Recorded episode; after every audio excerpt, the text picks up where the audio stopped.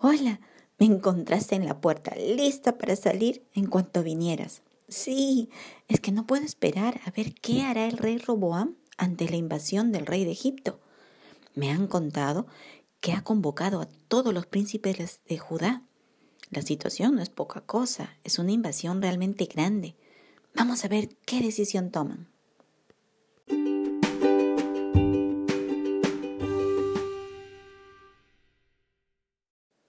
Leamos Primera de Reyes, capítulo 14, versículo 25 hasta el 31. Al quinto año del rey Roboam subió Sisac, rey de Egipto, contra Jerusalén, y tomó los tesoros de la casa de Jehová y los tesoros de la casa real, y lo saqueó todo. También se llevó todos los escudos de oro que Salomón había hecho. Y en lugar de ellos, hizo el rey Roboam escudos de bronce y los dio a los capitanes de la guardia, quienes custodiaban la puerta de la casa real. Cuando el rey entraba en la casa de Jehová, los de la guardia los llevaban y los ponían en la cámara de los de la guardia. Los demás hechos de Roboam y todo lo que hizo, ¿no está escrito en las crónicas de los reyes de Judá? Y hubo guerra entre Roboam y Jeroboam todos los días.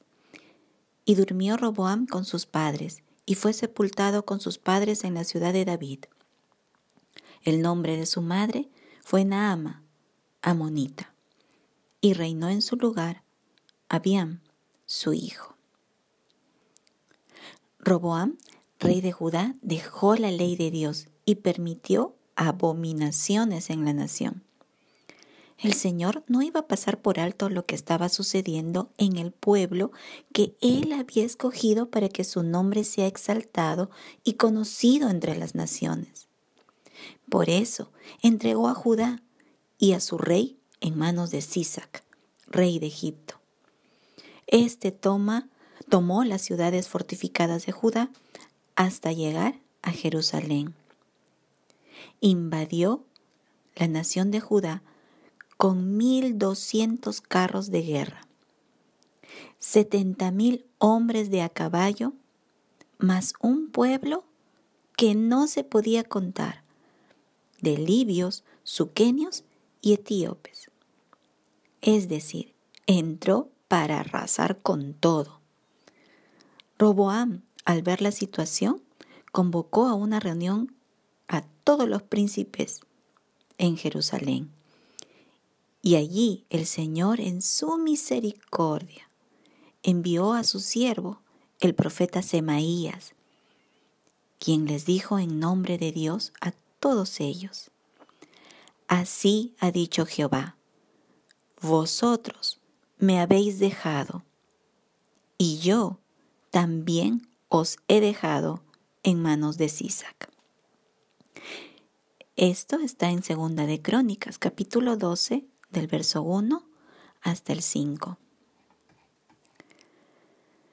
¿Cómo recibieron el rey Roboam y los príncipes de Judá las palabras del profeta? Ellos se humillaron y dijeron, justo es Jehová.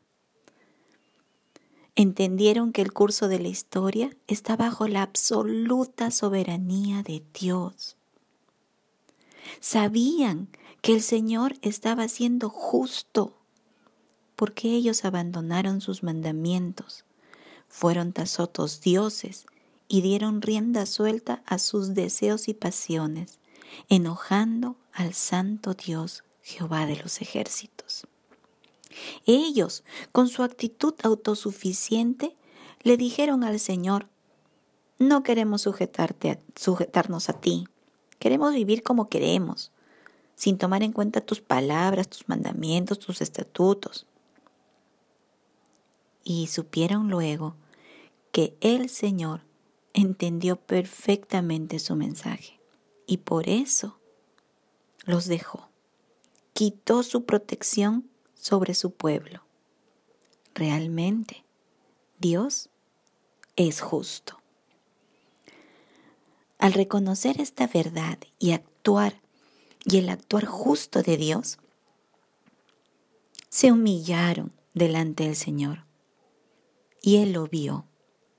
Entonces vino palabra de Jehová por medio de sus siervos Semaías, diciendo, Se han humillado, no los destruiré.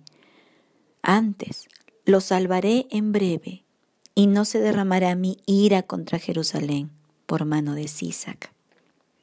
Pero serán sus siervos, para que sepan lo que es servir a los reinos de las naciones. Esto está en Segunda de Crónicas, capítulo 12, verso 7. Sí, Dios vio el corazón de los príncipes, incluso de Roboam, aceptando la justicia de Dios. Dios es justo por lo que ellos hicieron. Pero se humillaron, se humillaron. El Señor nunca desprecia un corazón humillado. Y el humillarse significa aceptar el poder, la soberanía y la justicia de Dios. El Señor oye el clamor y obra a favor de quienes se humillan. Pero si no hay un arrepentimiento y un apartarse de los malos caminos, el Señor no podrá dar plena libertad. Sisac, el rey de Egipto, entró y tomó todo lo que pudo de los tesoros de la casa de Dios, de la casa de Jehová y de la casa real, la casa del rey.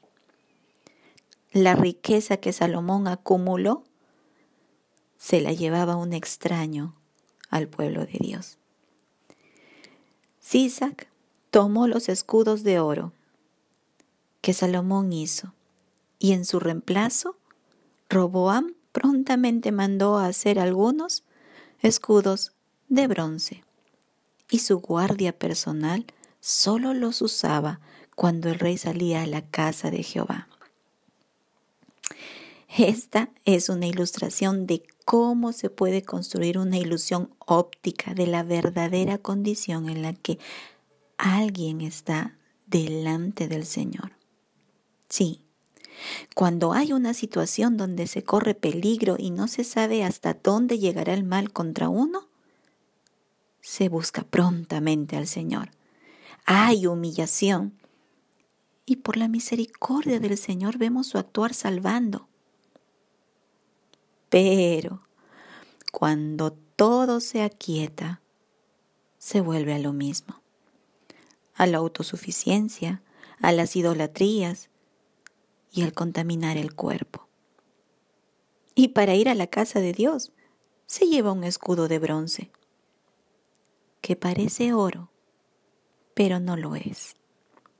Debiendo llevar un escudo de oro, es decir, una vida purificada por el fuego de santidad que es por el Espíritu Santo y la palabra, se lleva bronce, porque el mundo arrebató el oro por no volverse de todo corazón al Señor en verdadero arrepentimiento y sujeción al Señor. Claro, se prefiere servir al mundo antes que al Dios, quien es tres veces santo.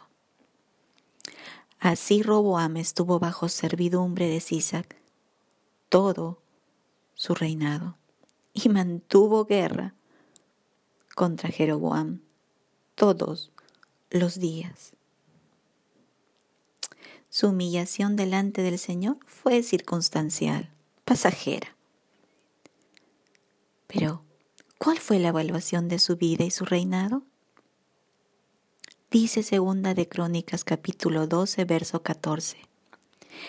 E hizo lo malo porque no dispuso su corazón para buscar a Jehová. Sí, podemos aparentar todo lo que queramos, pero la evaluación final la da el Señor. Mira, llegamos al final de nuestro viaje. Por poco íbamos a ser testigos de la destrucción de Judá. Pero el Señor no quiso. Mañana volvemos, Dios mediante. El Señor te guarde. Chao.